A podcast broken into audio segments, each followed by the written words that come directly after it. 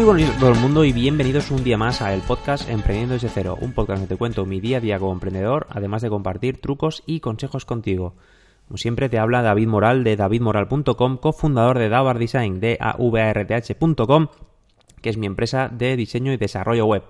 Hoy es martes 28 de noviembre y estás escuchando el episodio número 41, en el cual voy a hablar sobre un artículo que he encontrado en, en la revista Emprendedores, bueno, el portal de noticias que tienen.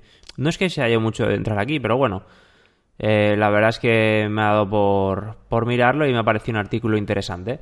El artículo dice así, ¿no? El titular dice, estas son las tres grandes mentiras que solo se puede llegar a creer un emprendedor. Para... Bueno, según veo aquí, esto, esto lo han cogido esas ideas de una conferencia de un TED eh, TED por Tarragona que ofreció Néstor Guerra y de hecho en... Bueno, supongo que... No lo he buscado, ¿eh? Pero supongo que buscando en... en eh, ya me saldrá en YouTube, pues saldrá seguramente la, conferencia si lo han grabado. De todas maneras, eh, podéis entrar a la revista Emprendedores y veréis que el apartado gestión, ahora mismo está en portada, ¿eh? Pero si no buscáis, hay un buscador en la web, podéis buscar y poner eso, eh, las tres grandes mentiras que solo se puede llegar a creer un emprendedor. Y me parece interesante porque, si bien yo en todas no he caído, en las tres, sí que quizá lo he visto o en algunas he estado tentado de, caer, ¿no? Dice, la primera es el sesgo por falacia de planificación.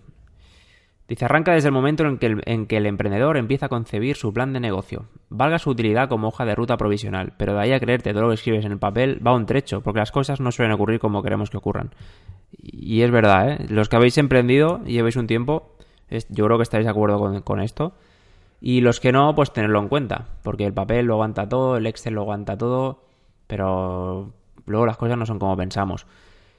Y es bueno, ¿vale? Es una cosa que hay que ser consciente. Cuando arrancamos un proyecto, las cosas no van a salir al dedillo de cómo pensamos. Pero, bueno, tampoco pasa nada. De ahí a, a saber cómo, bueno, a saber reaccionar, ¿no? Dice, entre, entre comillas, bueno, parafrasea, dice, creemos que nuestro producto o servicio va a ser mucho más rápido, más bonito y más barato que el de la competencia, incluso antes de empezar a fabricarlo. Mm, sí. bueno, eso nos ha pasado a todos, supongo, ¿eh? al principio de todo. Pero bueno, tenerlo en cuenta, tanto para los que hemos emprendido para no volver a pasar, como para los que queréis emprender, que nos pase. De dos maneras, y yo me di cuenta de una cosa, y es que a pesar de que te aconsejen o te den consejos, la tendencia a aceptar consejos es la misma que a no aceptarlos, ¿vale? O sea, al final los consejos se dan y, pocas veces se, se, consideran y se aceptan esos consejos hasta que no te metes la leche, ¿no? Pero bueno, a menos que no, eh, que no se diga que no, que no he avisado a nadie y que estas cosas pasan. El siguiente, el siguiente sesgo dice el sesgo de falso, del falso consenso. Consiste básicamente en creerte que todo el mundo comparte los mismos problemas que tienes tú. Eh, esto es muy típico de emprendedores. Tienen un problema, buscan en internet y no hay una respuesta alguna. Creen así ver identificar algún nicho y lo extrapolan a una necesidad de mercado, convencidos de que son muchas más personas quejadas por ese problema. Como ejemplo, Néstor Guerra cita el caso de una startup que había ideado una pulsera en forma de wearable para localizar a los niños cuando se extravían. Para validar el producto llevaron a cabo entrevistas con numerosos centros relacionados con atención infantil, como colegios y guarderías, donde chocaron con la realidad del mercado. Los, colegios y guarderías les contestaban, nosotros nunca hemos perdido a un niño, tenemos nuestros propios protocolos de seguridad. Y bueno, esta es la respuesta habitual eh, que encontraron en ese supuesto público objetivo. Claro, esto eh, al final hay, que testarlo. O sea, cuando tienes una idea hay, que testearla, hay que probarla y, ver qué sensaciones te da el público al que te quieres dirigir.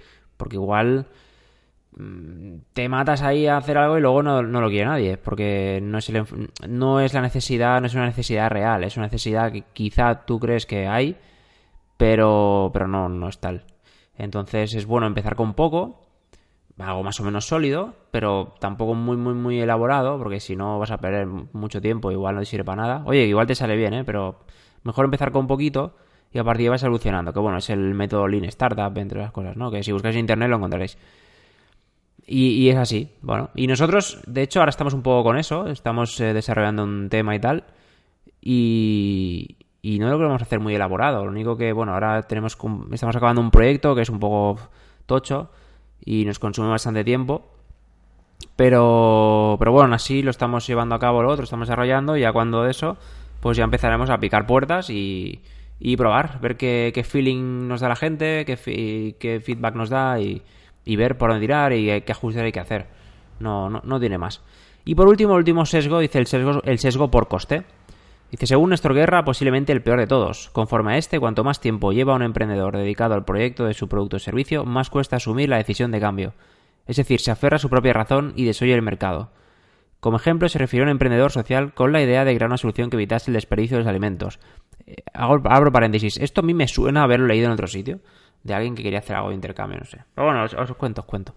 Dice, su propuesta consistía en compartir los alimentos en lugar de arrojar a la basura lo que nos sobra del consumo doméstico. La idea podía ser buena, pero no tuvo en cuenta el comportamiento de la sociedad ni un prejuicio que ellos identificaron como el concepto, entre comillas, asquito. Sí, a mí me daría bastante asquito. De conforme al primero, el proceder de la mayoría no es tirar el alimento sobrante nada más terminar una comida, sino que lo habitual es conservarla en el frigorífico unos días más hasta que el deterioro de su estado obliga a tirarla. El segundo parece más claro. Aún así, después de un año de investigación y desarrollo, hubo que convencer al emprendedor para que desistiese de una idea que tal vez fuese buena, pero de piernas muy cortas. Pues sí, a veces eh, nos encariñamos tanto con nuestra idea y nos aferramos tanto a algo que, a veces hay que dejarla ir. Esto es como las parejas o, un empleo o lo que sea. Le has dedicado tanto tiempo a algo. De hecho, Brian Tracy habla sobre esto y temas preocupaciones y tal. hay un punto que, la gente que dice que la gente le encantan sus problemas. Y, cuando alguien le dice, bueno, pero olvídate, tal, muchas veces la respuesta es, pero tú sabes lo que he sufrido, tú sabes el, lo, el tiempo que llevo con esto. Y, siguen, siguen ahí aferrados a ese problema, a esa, esa cosa que les preocupa. O a ese proyecto que, que, por más que se ve, se ha demostrado que es fallido, que no va a ir a ningún sitio y se aferran porque han tenido mucho cariño. Y, y lo entiendo, pero a veces hay que dejarlo ir, no pasa nada. Será doloroso al principio, pero luego, pues a otra cosa, no pasa nada. Y hay que saber pivotar, y esta es la gracia. Si no, si te aferras algo, madre mía, estás, estás muerto.